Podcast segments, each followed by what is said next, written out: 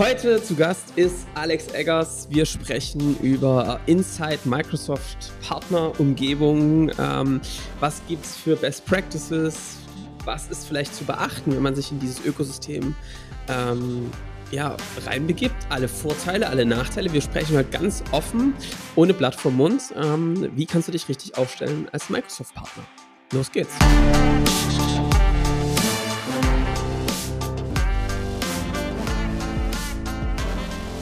Willkommen zum Scaling Champions Podcast. Konkrete Tipps und Werkzeuge für die Skalierung deines IT-Unternehmens. Hier bekommst du komprimiertes Erfahrungswissen aus über 80 Skalierungsprojekten pro Jahr. Zusammengestellt von Johannes Rasch und Erik Osselmann.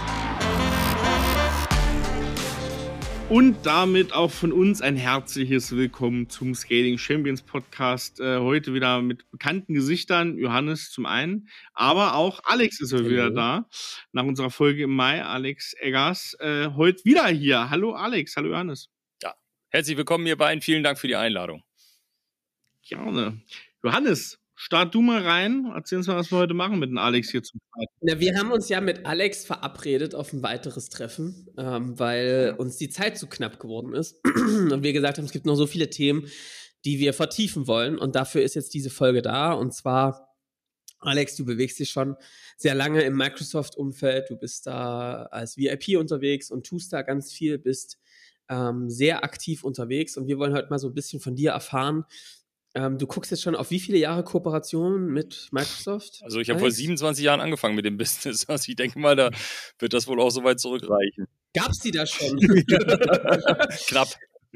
Ähm, bist du es?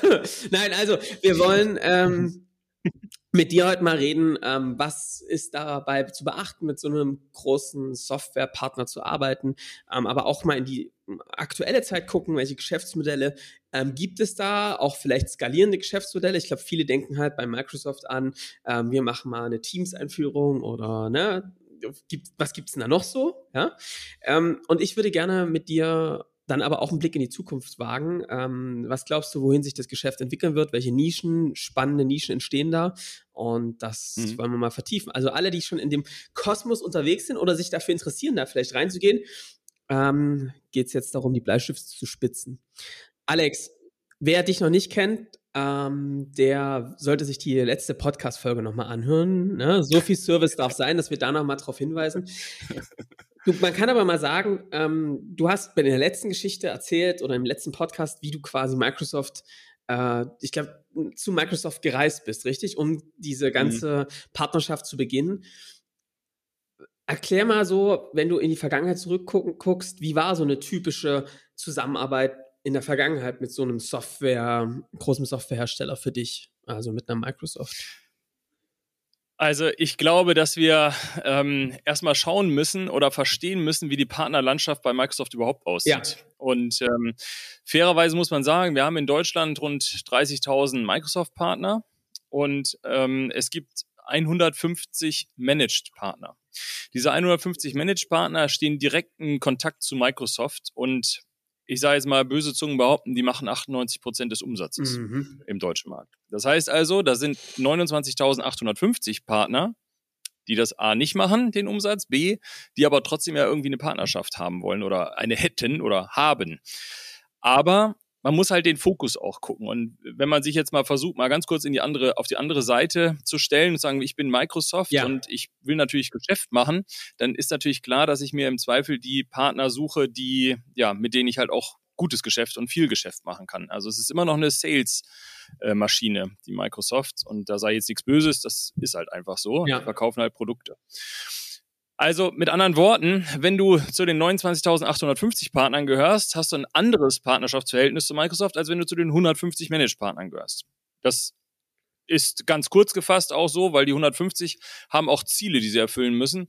Das ist ja bei den Manage bei den normalen Partnerschaften überschaubar, was ja. das angeht. Gucken wir einfach mal äh, vielleicht in die große Masse der äh, nicht gemanagten Partner, ähm, weil ich denke mal, da werden die meisten hier, die hier zuhören, auch sich drin wiederfinden. So bin ich auch übrigens nicht gemanagter Partner, ja. obwohl ich hart daran arbeite, das zu ändern, aber das klappt nicht. Ja. Ähm, hm. ist es tatsächlich so, dass wir hier schauen, wie, wie ist die Zusammenarbeit mit äh, den, der Microsoft an der Stelle und äh, die Microsoft legt ja immer mehr Hürden im Grunde rein, ähm, indem sie sagen, also wenn du eine Partnerschaft mit uns machen willst, dann musst du bestimmte Auszeichnungen haben, dann musst du bestimmte Zertifizierungen haben, dann musst du bestimmten Umsatz machen. Das ganze Partnerschaftsmodell ist ja geändert worden im letzten Jahr wo also im Grunde die Hürde, diese spezielle, spezielle Partnerschaft zu machen, also Gold und Silber, sollte ja auslaufen, ist jetzt nochmal ein bisschen verlängert worden, aber im Prinzip ist es ausgelaufen oder wird auch auslaufen. Da musst du für die anderen Sachen, musst du schon ordentlich Gas geben an der Stelle. Sie sortieren halt. Ja. Und das ist jetzt vielleicht auch ein Thema für heute, dass man einfach gucken muss, wo stehst du heute und wo willst du hin? Und wenn du sagst, ich will das mit Microsoft machen, dann musst du halt auch nach deren Spielregeln mitspielen. Und die sagen ganz klar, was du zu erfüllen hast, um irgendwie eine Form von Sichtbarkeit zu generieren. Mhm. Und sag mal, ähm, das würde mich jetzt eigentlich erstmal interessieren. Was spricht denn aus deiner Sicht für so eine Partnerschaft? Was gibt es aber vielleicht, wir sind ja hier ganz neutral, uns ist es ja egal, ja, äh, Alex. Aber was spricht denn, was spricht denn für so eine Partnerschaft und was spricht denn, was sind denn vielleicht aber auch die Schattenseiten? Und wenn man das, mhm. und dann müssen wir mal darüber reden, was muss man denn tun, um in diesem Segment wirklich erfolgreich zu werden? Aber erzähl das, lass uns das mal darüber ja, nachdenken, was brauchst. Das sind jetzt sehr viele Fragen gewesen. Ne? Also, wir fangen also, mit Vor- und Nachteilen. Ja, genau. Also ich sag mal gleich den Nachteil. Ähm, du musst ein Mindset haben, das dir bewusst ist, dass du im Grunde Söldner äh, für die Weltherrschaft bist. Ja. Ähm, das ist so. Also das ist jetzt alles, was da nach draußen propagiert wird seitens Microsoft. Ähm, ich meine, das kennen wir von Google ja auch. Ne? Mach nichts Böses. Ja. Das ist jetzt eine Auslegungssache, ja. was jetzt böse ist. Äh, das sagt jetzt Microsoft so nicht, aber Fakt ist, sie arbeiten halt hart daran, Weltmarktführer zu sein und zu bleiben vor allen ja. Dingen und möglichst viel Business, ähm, zukünftiges Business in ihr Haus zu holen. Ja. Und wenn du eben eine Partnerschaft mit der Microsoft eingehst, dann ist es natürlich so, da gibt es jetzt nicht viel drumherum. Ne, wie beim Highlander, es kann halt nur einen geben. Ja. Und äh, wenn du dich dem verpflichtest, dann musst du auch Kunden ins Gesicht sagen können, und das tue ich auch, den C-Leveln, wenn wir so BDM-Workshops machen, also Business Decision Maker Workshops. Ja äh, sie verkaufen jetzt sich hier an Microsoft, ja. weil aus dem Ökokosmos wieder rauszukommen, ist eine Schwierigkeit. Ja. Und das, das ist ja das, was ich quasi, ich hole den Kunden da ja rein. Ja. Und damit musst du klarkommen. Wenn du sagst, okay, das möchte ich nicht, ich möchte irgendwie offen sein oder so, dann, dann glaube ich, wird es schwer. Insofern, das ist also mal in meinen ja. Augen eine Schattenseite. Ähm, du unterstützt den amerikanischen Konzern dabei, die Weltherrschaft zu erlangen. Mhm. Aber äh, da kommen wir jetzt wieder zu den guten Tugenden. Es gibt ja irgendwas, warum du das tust, ja, weil du willst ja vielleicht auch das Leben der Menschen irgendwie besser machen, ja. ja? Wir müssen alle hart arbeiten und ähm, es gibt unglaublich viele Tools und prozessuale Dinge, die man viel besser machen kann, als dass wir einfach Word und Excel benutzen ja. den ganzen Tag.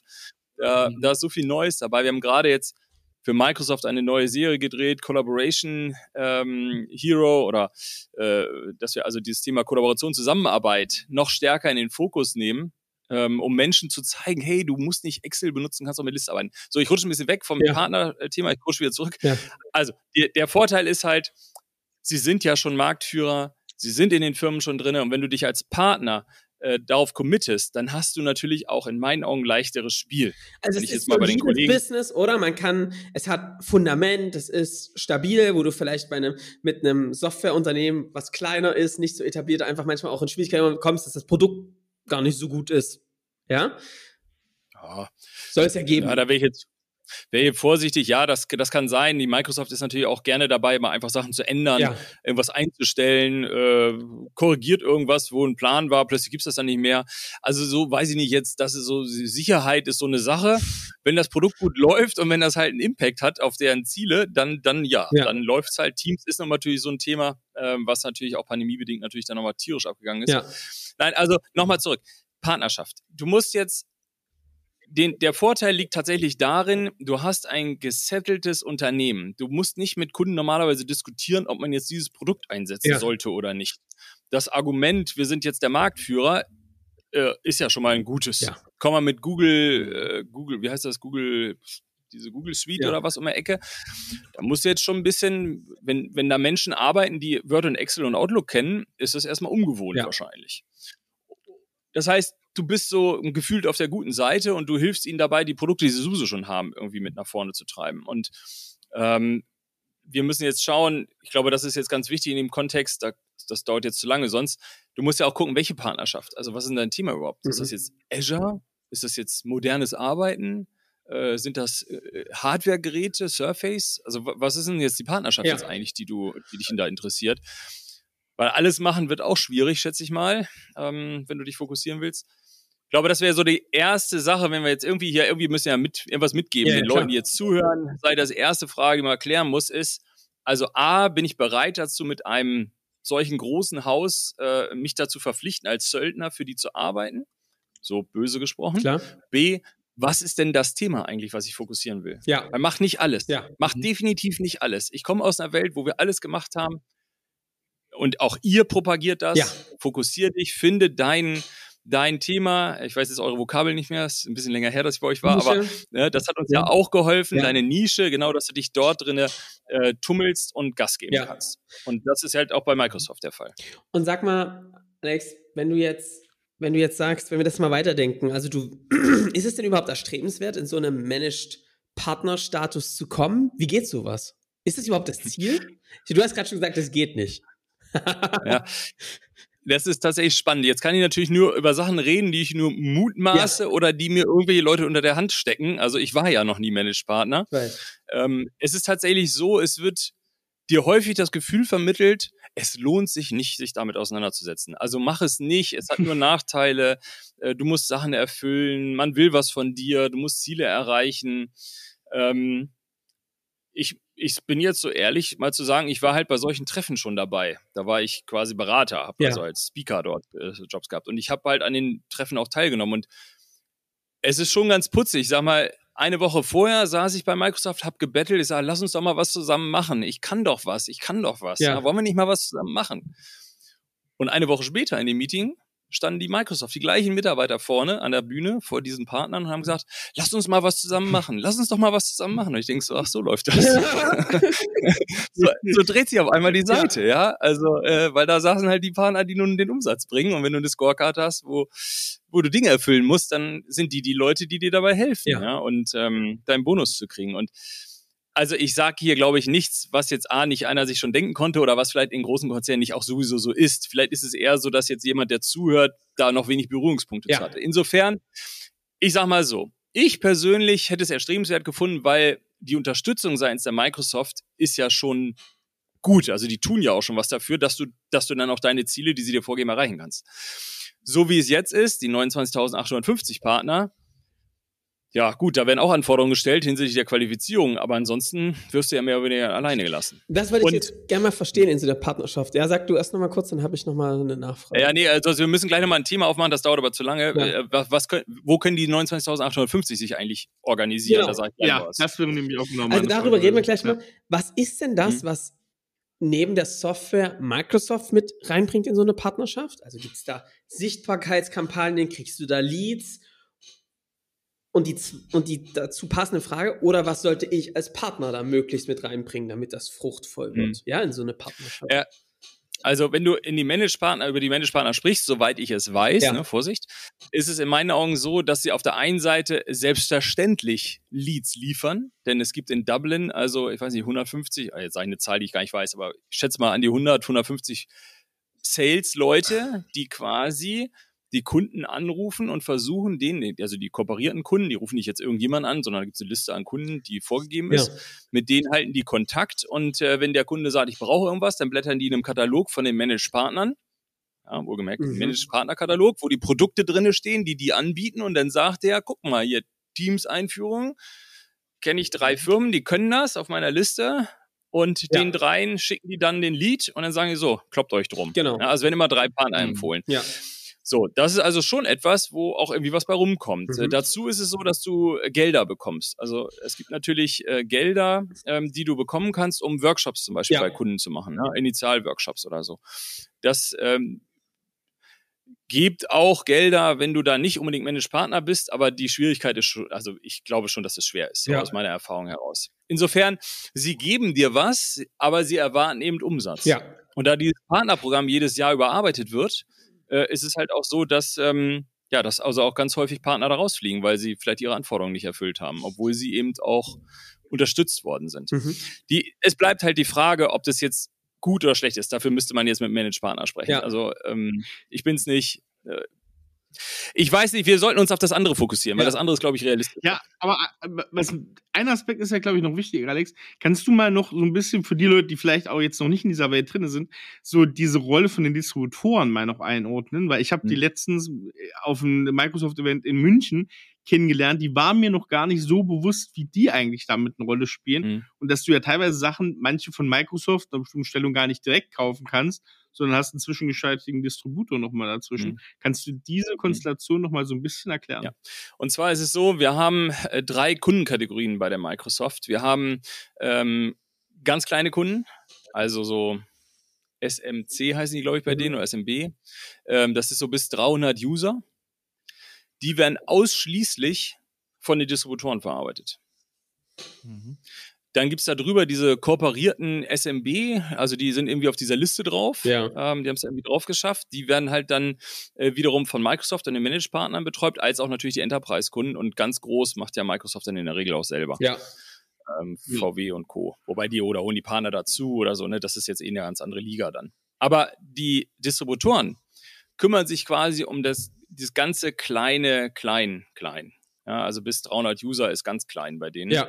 Und äh, für viele dieser 29.850 Partner ist aber bis 300 User schon eine gute Hausnummer. Ja. Also äh, da sind viele sehr stark unterwegs drin. Und deswegen ist es so, da geht es eben darum, dass Microsoft sagt, bitte wende dich an die Distribution. Die Distribution äh, bietet Programme an. Ich mache ja auch viel für die Distribution, äh, Tech Data Syntax, äh, ADN mache ich sehr viel. Und wo wir dann quasi Partner schulen, enablen. Ähm, ja, und ja. das ist eben, dafür kriegen die Distributoren auch Geld von der Microsoft um dann sich darum zu kümmern, dass Partner und Kunden da irgendwie versorgt sind. Um einfach ihren Aufwand in der Verwaltung der Kunden einfach zu reduzieren und auch gewissermaßen outzusourcen. Ja, irgendeiner muss sich um die kümmern. Du ja. weißt ja selber, wie viele Kunden da draußen sind mit 300 Seats bis 300 ja. Seats. Das ist der, die große Mehrheit des Mittelstandes. Ja. Äh, wie, wie sollen die das managen? Klar. Also, das geht ja gar nicht.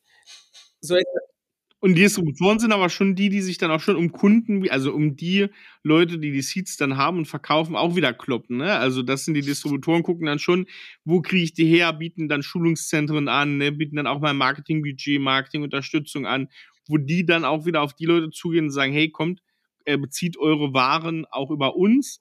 Plus, ich glaube, das ist auch noch bei den Distributoren wichtig, die haben auch noch andere, ne, so ein Red Hat oder was weiß ich und haben da irgendwelche SAP-Sachen noch mit drin und die machen dann eher eine Bandbreite, diese Abträge, ne, die Distributoren. Absolut. Du musst halt als Partner, wenn du jetzt äh, in dem Segment unterwegs bist, in der Größenordnung, musst du halt gucken, dass du wirklich ähm, dir einen Distributor suchst, der dir das ganze Paket so liefert, wie du es brauchst. Ja. Alle bieten viel Unterstützung an. Wie gesagt, wir machen ja auch sehr viel für die, achso, jetzt habe ich auch einen Namen genannt, das ist, auch, ja. ist egal. Es gibt ja, die äh, Distributorenlandschaft ist ja auch jetzt nicht unendlich groß, also die meisten sind ja bekannt.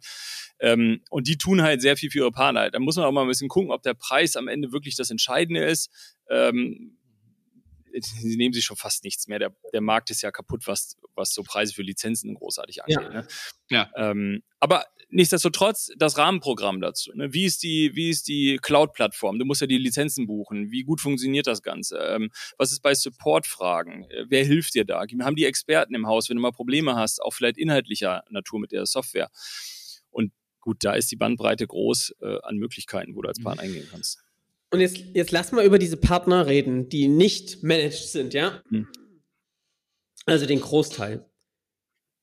Mhm. Wie nimmt man dieses Ökosystem wahr? Ich meine, wenn man jetzt von außen drauf guckt, soll man sagen, die nehmen jetzt also die Lizenzen und, ne, vom, und, und die ganzen ähm, Pakete, die so ein Distributor anbietet und können die weiterverkaufen an Kunden ja, mhm. und mhm. Einleist, äh, Einführungsservices und so weiter, Enabling mitverkaufen.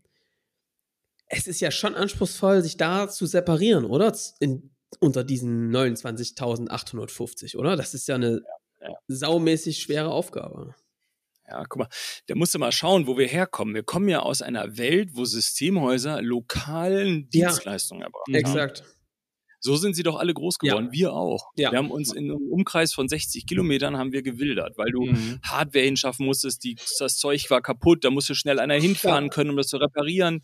Ja, und ich erinnere mich gut an, als wir vor 10, 15 Jahren die ersten Kunden in Berlin, in Essen und was ich in Trier gefunden haben, wo ich gesagt habe, Norderney war auch noch dabei, also ein bisschen jüngerer, Ja. wo du sagst, ja, wie kommst du denn da mal schnell hin, wenn da was nicht geht? Mhm. Ja, und dann merkst du natürlich auch, okay, dann brauchst du vor Ort irgendwie auch, entweder brauchst du einen anderen Service, den du verkaufst, Ja. oder, oder, oder, oder plötzlich wilderst du dann natürlich auch mit Partnern, die da halt vor Ort Klar. sind. Ähm, und das ganze, die ganze Cloudifizierung hat es ja nochmal komplett geändert. Ähm, wenn du ein, ein Workspace im, im, im, im Rechenzentrum hast oder in Azure hast, da fährt ja keiner mehr hin, wenn das Netzteil nicht mehr geht. So.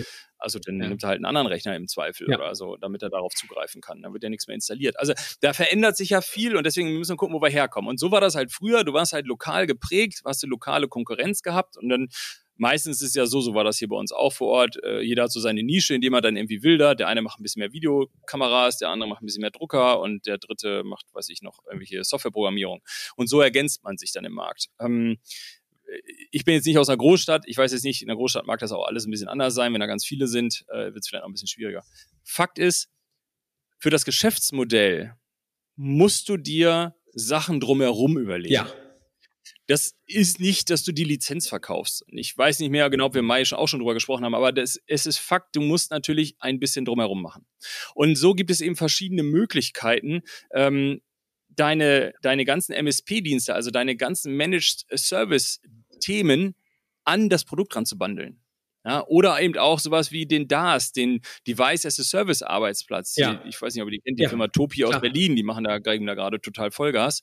Ähm, sind halt einfach Themen, wo du das zusammenbandelst. Und dann kostet der Arbeitsplatz halt 99 Euro und das ist das, was der Kunde zahlt. Mhm. Und da, da kriegst du heute auch Kunden für. Mhm. Das Problem ist, dass Systemhäuser damit, glaube ich, ein größeres Problem haben, ein solches Geschäftsmodell zu entwickeln, als jetzt unbedingt der Kunde. Der Kunde ist inzwischen gewohnt, für monatliche Sachen Geld zu bezahlen. Ja. Auch für Arbeitsplätze. Ja. Und ähm, deswegen, äh, das wäre so mein großes Thema dabei, hier die Leute zu motivieren, die hier zuhören, sich einfach aus der alten Denke mal rauszulösen. Aus diesen, ja, wir müssen individuell und jedes Laptop muss genau vorher bestimmt sein, mit welcher CPU und so, das interessiert keine Sau von Ja. Kunden. Der will einfach einen Arbeitsplatz haben, der funktioniert. Und heute sind die Geräte so performant. Mal ehrlich, Leute, wir kommen noch nie aus einer Zeit von vor 15, 20 Jahren, wo es relevant war, was für eine CPU du da drin hattest. Das ist doch heute alles, das funktioniert doch. Du musst ja nicht den billigsten Aber- Schrott kaufen. Aber, ja, entschuldige, Erik. Nee, nee, nee, aber die Frage, die Frage schließt sich vielleicht da an, Alex. Das sind doch, du hast es ja beschrieben, ne, diese eher auf lokale Mhm. Dienstleistungen ausgelegten ähm, Firmen. Ne? Ich habe das immer so ein bisschen verglichen, so vor 10, 20 Jahren, da waren Systemhäuser noch ein bisschen, ich sag mal, wie eine Elektroinstallationsfirma Mhm. vor Ort. Ne? Die haben da ihren Umkreis irgendwie abgearbeitet und ne, haben da die, die, die Racks da irgendwie hingestellt und so. Und jetzt ist es ja so, dass das alles so ein bisschen anders ist, aber das gefühlt manche Systemhäuser noch gar nicht da angekommen sind, wo ihre Kunden zum Teil sind. Also du hast gerade gesagt, ne?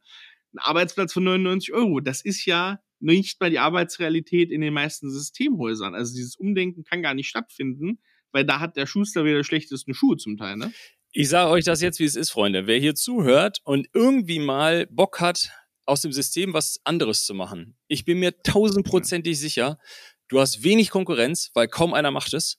Ja, alle sind im Mhm. alten System drin. Ja. Kunden lechzen aber nach einem anderen System. Die wollen das so nicht Ja. mehr. Ja. Das heißt, wenn ihr irgendeine Chance habt, hört auf meine Worte, denkt drüber nach, macht was anderes. Ja. Sucht euch einen Partner, wie die Kollegen da in Berlin, die Topi oder die Also, die hat auch DAS-Modelle, egal wen, aber holt euch irgendwas anderes. Denkt darüber nach, wie ihr die Modelle ändert. MSP ist doch für alle jetzt schon ein klarer Begriff. Alle Also- wissen, dass sie Managed Services anbieten müssen. Und das kannst Ja. du eben auch in diesem Segment sensationell gut machen. Und ähm, am Ende ist es auch so, du bist Trusted Advisor bei deinem Kunden. Ja. Der macht doch sowieso das, was du ihm sagst. Du musst nur selber genug Ideen haben, wie du das so gut verpackst, dass er am Ende sagt, komm, finde ich geil, mach jetzt fertig hier irgendwie. Und, und dann ist auch, Entschuldigung, das muss ich jetzt noch sagen, das ist ganz wichtig.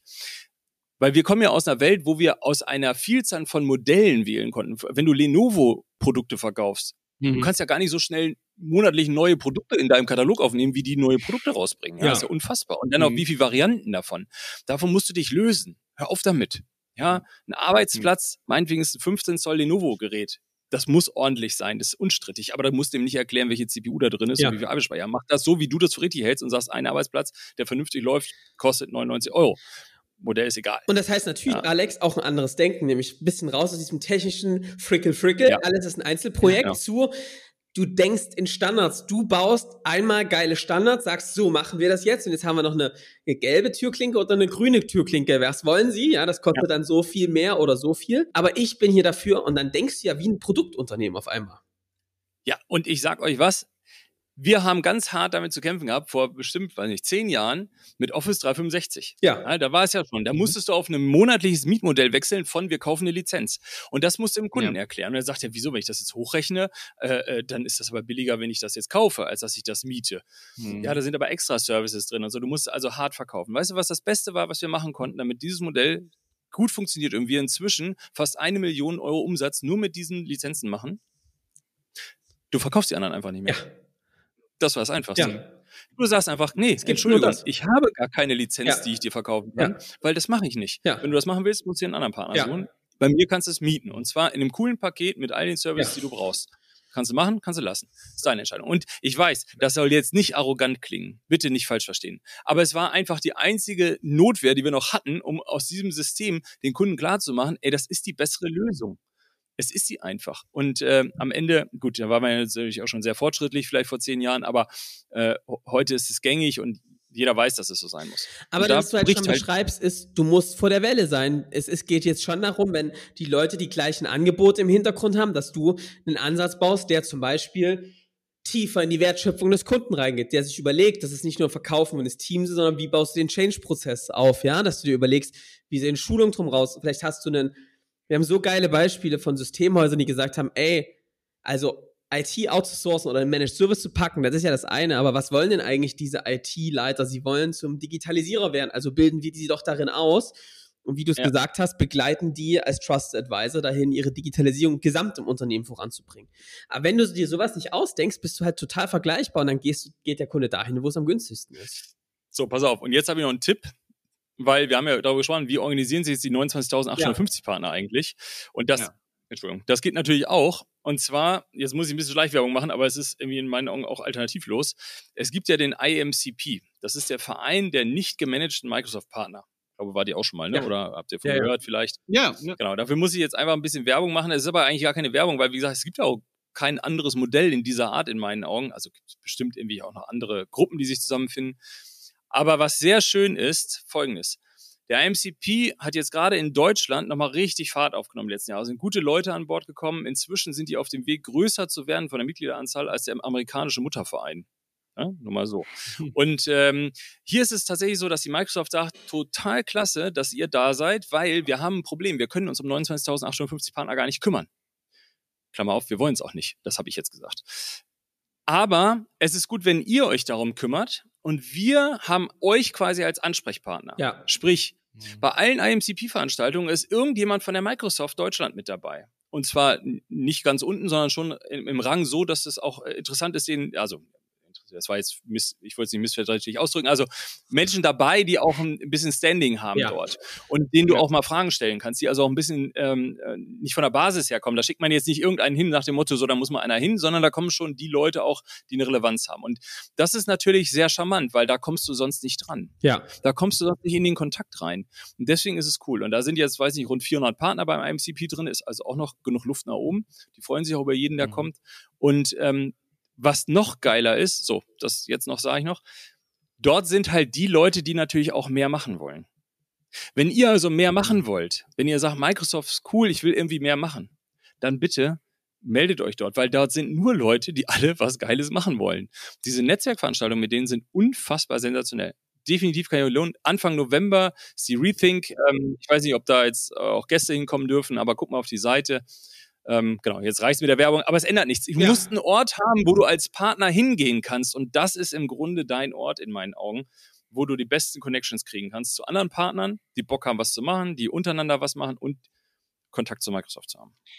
Es, es ist ja ein bisschen fast wie so ein inoffizieller Kanal, eigentlich, du, du, es wird ein Partnermanagement, ne, wie du es gesagt ja. hast, für die, für, für die Leute, die eigentlich keinen Partnermanager haben, geboten. Und vor allem die Leitung davon, ne, wir hatten ja auch schon Erfahrung, äh, Carlo zum Beispiel, ne, äh, Carlo Dannes, äh, von der Hafen IT hier aus Hamburg, der ist ja da auch im Vorstand genau. mit. Das sind ja Leute, die selber aus der Praxis kommen. Mhm. Deswegen auch nochmal interessant, weil ja auch Leute, ne, du bist da öfter als Speaker irgendwie dabei. Das heißt, man bekommt die Leute auch ran, die da die Erfahrung haben. Von daher lohnt sich das, glaube ich, da mal reinzugucken. Und die Events sind cool, muss man echt sagen. Ne? Absolut. Tolle Leute, alle so. total auf Netzwerken aus. Äh, ich, ich gehe jedes Mal raus und denke, boah, war geil. Ähm, auch dieses Drumherum ja. ist immer gut. Ähm, und ich weiß gar nicht, was die Mitgliedschaft kostet. Das ist lächerlich, glaube ich. 300 Euro im Jahr oder genau. so. Also es ist wirklich genau, unerheblich. Ja. Ähm, äh, dafür sind die Events vielleicht ein bisschen, äh, kosten halt ein bisschen Geld, aber kann ich wirklich, ich lege es jedem ans Herz. Ähm, cool. Managed-Partner zu werden aus dem Stand heraus wird schwierig. Also IMCP wäre der erste Sprung, glaube ich, ja. äh, sich das anzugucken. Die haben so viele Arbeitskreise mit Unterstützungsmaterial. Was kannst du tun? Wo kriegst du Gelder her? Was musst du beachten für die Zertifizierung? Richtig gut. Also, was wir jetzt schon mal verstanden haben, ist, du musst dein Thema finden, dich auch ja. vernetzen mit den Leuten. Ja. Was ist denn mit eigenen, also mit eigenen Kunden. Also ich habe jetzt schon verstanden, gerade in dieser, in dieser Kategorie, dieser 29.850, wird es schwer, dass da Leads reingeflossen kommen von Microsoft im größeren Stile. Das heißt, ja. ein Schlüssel wird auch sein, eigene Kunden zu gewinnen, oder? Für dein, für dieses Business. Ja. Das musst du aus eigener Kraft machen. Ja. Ähm, geht das oder wie, wie was gibt es da für dich für Best Practices für, für Unternehmen, wo du das gesehen hast, die dir das echt cool gemacht haben? Kannst du darüber was berichten? Weil du kannst jetzt nicht einfach nur damit winken und sagen, hi, übrigens kannst du bei uns Teamlizenzen kaufen, Teams-Lizenzen kaufen, weil das, das kannst du ja überall anders auch. Ich weiß gar nicht, ob ich da jetzt der richtige Ansprechpartner bin. Jetzt haben wir vielleicht ein bisschen, bisschen Glück gehabt, muss ich fairerweise sagen. Auf der einen Seite äh, lokal hier vor Ort ähm, war da nicht viel los. Da, da haben wir das Thema getrieben und da, da waren wir so, so ein bisschen alleine für uns, konnten da so werkeln ja. äh, und waren da Ansprechpartner. Das, das Glück hat jetzt nicht jeder und äh, überregional ist es natürlich schon ein bisschen meine Präsenz dann auch, die geholfen hat äh, oder die Zusammenarbeit mit anderen Häusern ähm, im Netzwerk viel aktiv zu sein ähm, und darüber ein bisschen Bekanntheit zu haben. Das heißt, es kommen halt auch Leads dann über Social und ähnlich rein. Nur, das wisst ihr auch, haben wir ja im Vorgespräch äh, drüber uns unterhalten, Erik, da ist halt viel Arbeit drin. Ne? Das ist halt auch, äh, das baust du mhm. ja nicht mal eben so eine halbe Stunde auf, ähm, wenn du über Social Leads generieren willst. Ähm, zumindest so wie ich das jetzt mache. Ähm, könnt ihr mal auf LinkedIn ja. gucken bei mir. Ähm, und das heißt, also da bin ich, tu mir jetzt schwer mit. Ich glaube, ähm, das ist ja auch etwas, was ihr sagt, die Kundendenke ist wichtig. Also äh, frag mhm. deinen Lieblingskunden, was will der denn überhaupt? Ja. ja, weil wir Systemhäuser haben manchmal das Gefühl, oder ich habe das Gefühl, manche sind so ein bisschen selbstverliebt in die Aufgabe. da fehlt manchmal der Blick, was will der andere ja. eigentlich? Ja, nur weil du das jetzt geil findest, ein i7-Prozessor, Lenovo irgendwas dahinzustellen und freust dich, wenn du das auspackst, weil du sagst, boah, geiles Teil sagt der Kunde, scheiße, ist schwarz.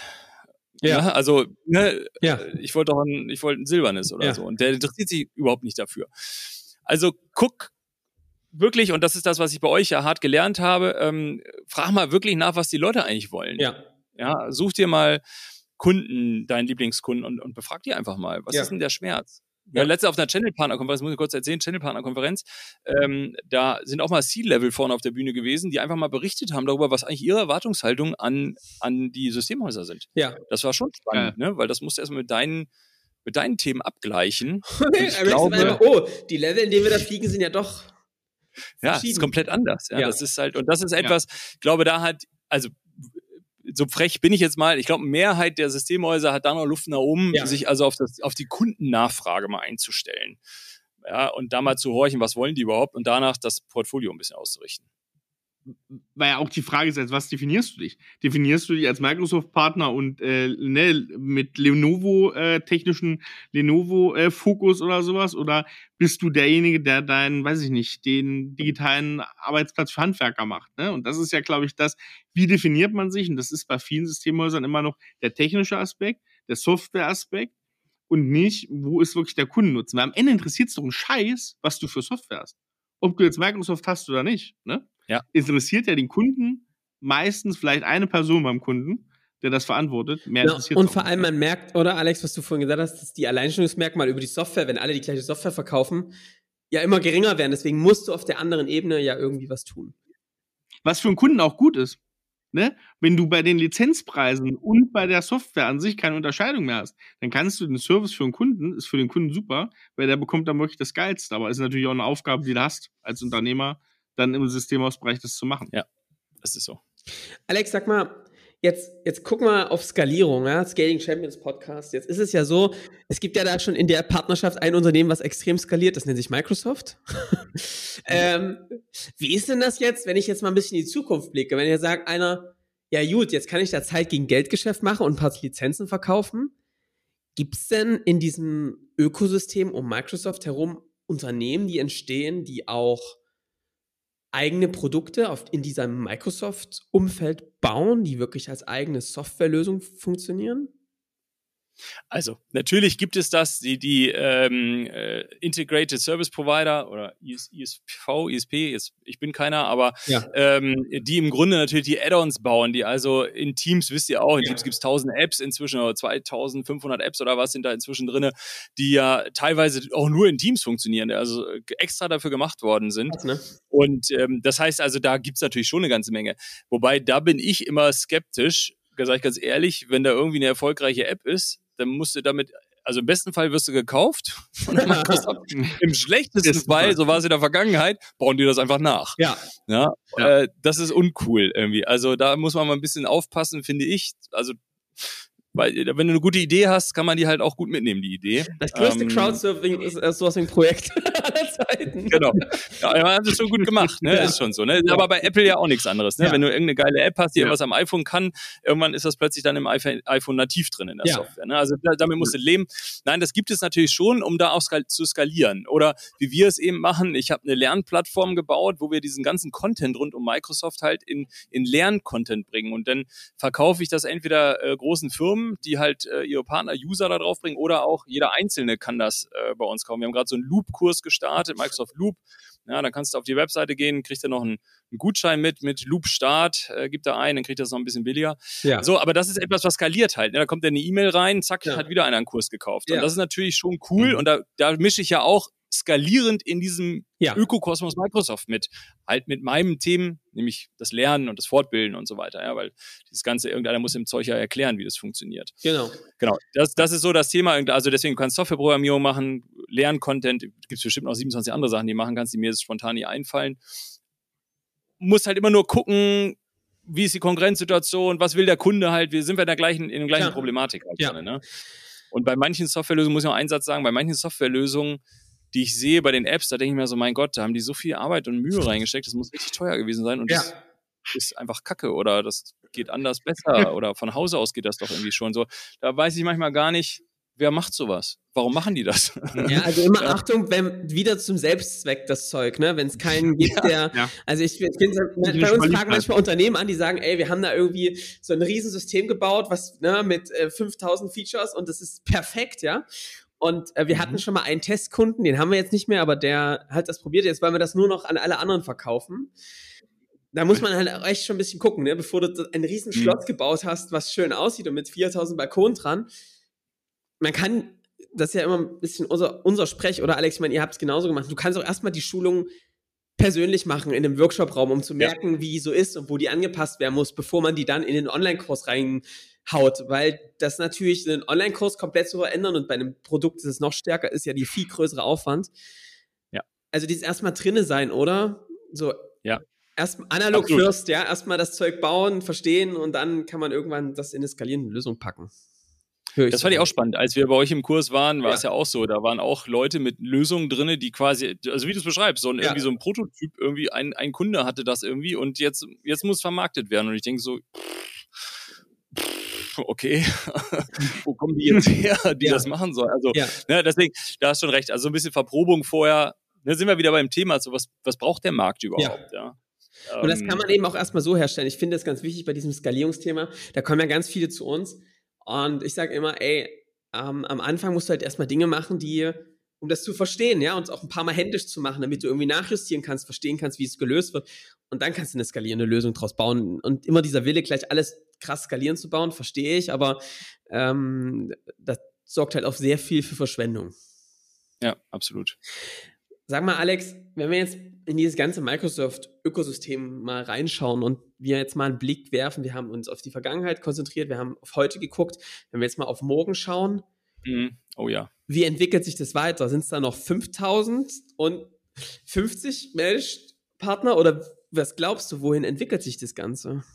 Ich, also der Markt ist krass, was da jetzt gerade passiert. Und ähm, gut, was ihr auch mitgekriegt habt, oder was glaube ich jeder schon mitgekriegt hat, da wird viel aufgekauft gerade. Also ja. viele Systemhäuser, ja. entweder hören sie auf, also ich habe wirklich viele, die aufhören, kenne ich, oder die eben versuchen noch zu verkaufen oder werden gekauft. Der Markt konsolidiert sich sehr stark. Ja. Also man ja. sagt ja irgendwie aus 21.000 Systemhäusern werden am Ende irgendwie 5.000 oder 6.000 übrig bleiben. Ja. Äh, konsolidiert halt das sieht man schon, dass das passiert. Vor allen Dingen äh, hören viele auf. Also ja. mal bis zehn Arbeitsplätze ähm, habe ich ganz viele, die aufhören, weil, und jetzt kommt der Punkt, die Veränderung im Markt ist halt unfassbar. Mhm. Diese Cloudifizierung, ne, viele haben ja noch die Augen immer zugemacht, sagen, hey, ich nicht, Cloud ist böse und so weiter, geht gar nicht mehr. Ja. Kunde will das haben. Ja. Wenn du das nicht liefern kannst, hast du verloren. Und äh, das sage ich jetzt mal ein bisschen profan. Ja. Äh, gibt immer noch Reste, aber im Grunde ist der Zug durch. Und das jetzt umzustellen ist fast unmöglich, weil ganz häufig ist es mhm. leider menschlich so, dass die Techniker in Systemhäusern und bitte nicht böse sein, das ist einfach ein Erfahrungswert. Ja, ich will jetzt keinem zu nahe treten. Alle Briefe, auch, Beschwerden auch und so weiter, Mensch. alle an, direkt an Alex Eggers über LinkedIn findet genau. ihr den, da könnt ihr dem sehr viele Briefe schreiben. Wir distanzieren Ja, da können wir, da können wir diskutieren.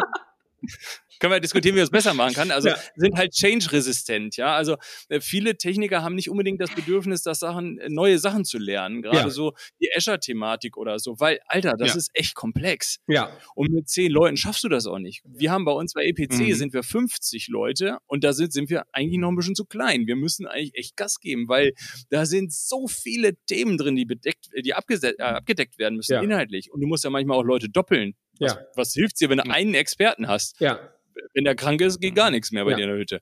Das heißt, du musst also mehr Experten haben. Und dann für die jeweiligen Fachgebiete. Das ist schon eine gewisse Herausforderung, muss ich ehrlich sagen, wenn man sich damit reintummelt. Und das meine ich jetzt.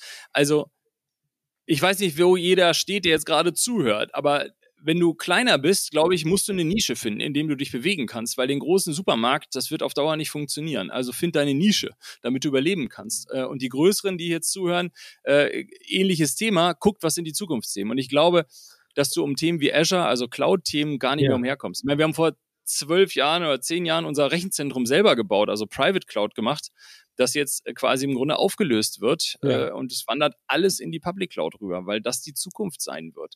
Und ähm, jetzt kommt ja noch was viel krasseres, Freunde der Nacht, die künstliche Intelligenz. Und das ist ja etwas, das, das schafft ja einen ganz neuen Markt. Also ich weiß, auf einmal schießen KI-Experten aus dem Boden raus, unfassbar.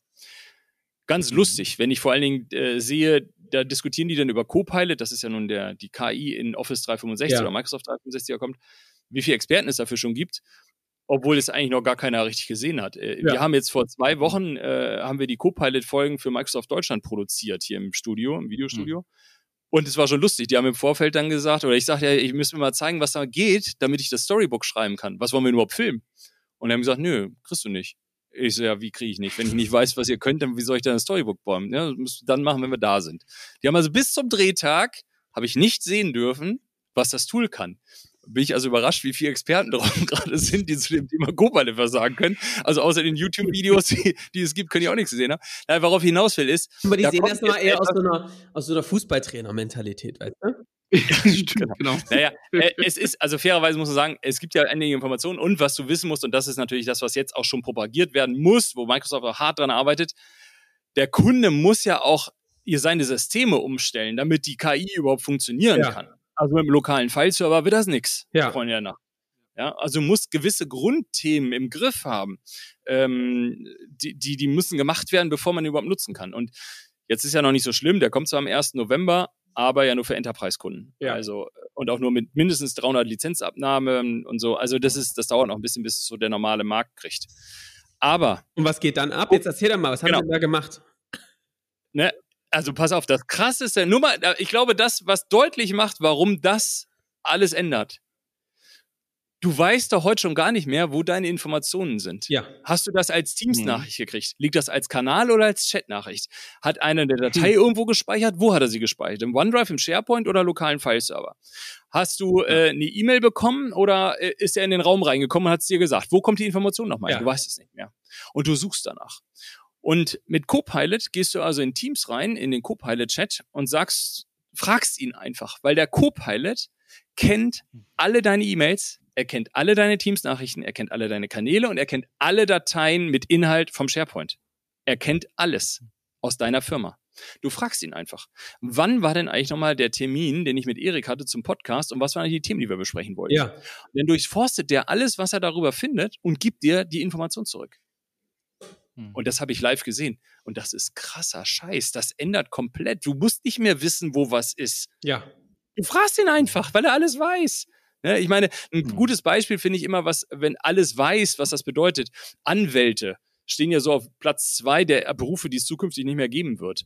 Ja, ja. natürlich wird es immer noch irgendwie einen Anwalt geben, aber die Masse brauchst du nicht mehr, weil das Wissen ist überall gedruckt, ja. was ein Anwalt wissen. Mhm. Der liest nach. Das kann die KI viel besser als der Anwalt. Äh, sorry, jetzt will kein Anwalt zu nahe drehen, aber auch da die kann das halt. Briefe gerne an Alex. aber du kannst, du kannst die fragen und die gibt dir die Antwort, ja. weil der weiß sofort, was die Antwort ist, ja? ja. Und das ist viel schneller ja. und effektiver und kostet fast nichts. Ja, also es ändert den Markt und das ist ja bei deinen eigenen Firmeninformationen genauso. So, ich will jetzt hier nicht eine Brandrede für Copilot halten, ist egal. Es gibt ChatGPT, das habt ihr alle schon rumgespielt, ja, Bing Chat Enterprise. Nur das ist ja für den normalen Menschen, den normalen Büromenschen, der acht Stunden vom Rechner sitzt, mhm. ja. dann spart der so viel Zeit. Klar. Plus noch die ganzen anderen Scheiß, die das Tool kann. Ich habe Diskussionen darüber mit Partnern, die sagen, oh, 30 Euro im Monat, das ist aber teuer. Wo ich so denke, Alter, 30 Euro im Monat.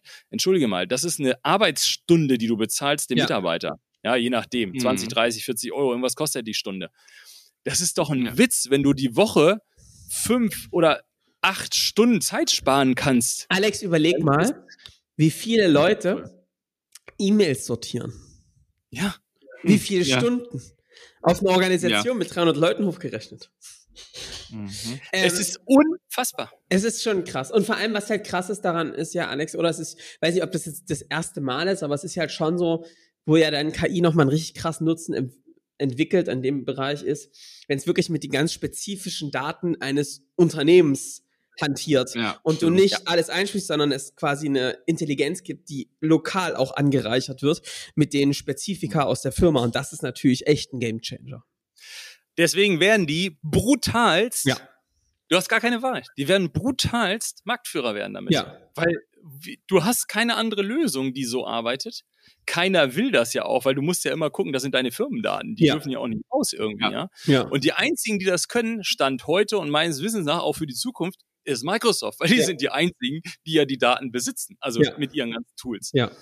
Es, also von daher, liebe Partner, ich, ähm, ich kann so sagen, dass der, mal, der Markt wird sich ändern. Was entsteht da, Alex? Was würdest du da sagen? Wird's, ist es dann wichtig, im Enabling zu dem Thema KI wahrscheinlich am Start zu sein? Ist, kann man dann eigene Dinge da bauen? Wie schätzt du das ein? Das ist jetzt natürlich sehr Zukunftsblick. Also wir blicken jetzt schon über die, die über Cope äh, Pilot hinweg, blicken nochmal hinweg, was dann als nächstes danach entsteht. Aber was werden da für neue Nischen und für neue Partner entstehen? Ich soll dir jetzt also meine Geschäftsideen für die Zukunft mitteilen in Wäre unserer kleinen Runde hier. Ich, ich, schlage vor, wir unterhalten uns im nächsten Podcast in einem Jahr darüber. Genau, wir machen jetzt wohl das, ah, Jahr einen Podcast, das entwickelt. Das, was du im Nachgang äh, gemacht hast. ja, also äh, sorry an der Stelle, ich bin sehr lern, äh, gern bereit, immer wieder Wissen preiszugeben, aber an der Stelle muss jetzt jeder selber mal kurz drüber nachdenken, was ja. das wohl heißt ja, für sein eigenes Geschäftsmodell. Ähm, ja, Alex also, braucht immer ein halbes Jahr Vorsprung für euch. Du hast gesagt, man muss vor der Welle sein, so ja? und das ist, äh, das ist so. ein wichtiges Thema. Ja, das wollen wir jetzt nicht ad absurdum führen hier, da hast du recht. Okay. Naja, aber das passt für uns. Dann haben wir, dann haben wir einfach nächstes Jahr im Frühjahr, wenn das Ding ausgerollt ist, äh, sprech mal Heute drüber, was KI-Experte Alex Eggers. Ja. Vielleicht. Ja. Co-Pilot Ambassador ja. Alex Eggers. Sehr schön. Sehr gut. Ja, ich würde ich würd sagen, Johannes, machst du noch mal eine ganz flotte Zusammenfassung äh, zu der Nummer? Also die, die einz, ganze Folge ist ja eine einzige Zusammenfassung. Also wir sind jetzt durch alles durchgeritten, ähm, durch die Vergangenheit. Wie sind die Partner eigentlich entstanden? Was hat sich verändert? Ähm, ich fand diesen Einblick mit diesen Managed-Partnern sehr spannend. Für mich eigentlich klar, dass wir auch nochmal ja. mit jemand mit einem Managed-Partner sprechen müssen. Wir müssen mal Licht ins Dunkle bringen, wie es dann dort inside äh, aussieht. Aber ähm, ich habe auch echt nochmal gelernt, ähm, wie sich, wie die Dinge dann doch zusammenhängen und ähm, dass die Partnerschaft super fruchtvoll sein kann, aber das eben auch nicht von alleine passiert, sondern du mindestens genauso viel tun musst und das aber ja. schon, finde ich, eine Chance ist, dass du zum Beispiel Themen outsourcest. Du musst dich manch, um manche Produktthemen eben nicht kümmern, weil du eben eine große mhm. Firma da im Hintergrund hast, die diese Themen tut und du dich eigentlich, und das finde ich ganz charmant, noch viel mehr darum kümmern kannst, die geilen neuen Pakete zusammenzubauen, andere Ansätze zu bauen, wie das geht. Dafür brauchst du aber, und das hast du heute, finde ich, schön gesagt, ein anderes Blick drauf. Du musst dich weniger als Techniker verstehen, mehr, du hast Trusted Advisor gesagt, ähm, der wirklich guckt, was braucht der Kunde eigentlich, wie kann man das tiefer noch ähm, sicherstellen. Ähm, und das, glaube ich, wird auch die Zukunft sein. Und mit den Themen, die jetzt kommen, ähm, ist das, glaube ich, da ist jetzt ein totales Wachstumsfeld, wo man das jetzt eigentlich alles ausprobieren kann, was du gerade gesagt hast. Absolut lass den Alex noch ein halbes Jahr Zeit, damit er ein bisschen vorausleiten kann, aber dann in einem halben Jahr. Dann, muss er aber Rede und Antwort stehen. Ja, ne? Also im Frühjahr. Also das Sprungbrett ist ja schon gemacht. Also das ist äh, jetzt ein bisschen weiterdenken. Ja, kann jeder mal selber nachdenken. Ja. Ja. ja, das stimmt. Und dann gucken wir mal, wie es läuft. Sehr schön. Ähm, Alex, danke, dass du da Vielen warst. Dank, ich würde sagen, ähm, ne? wie gesagt, die nächste Folge haben wir ja jetzt indirekt schon ja. eingeplant. Wenn wir hier gleich die Aufnahmen beenden, erzählst du uns nochmal über einen von den 150, um hier einen einzuladen. Ja. Und ich würde sagen, ihr schaltet gern in der nächsten Woche wieder ein. Ähm, bis dahin, macht's gut. Vielen Dank. Ciao. Ciao, ciao.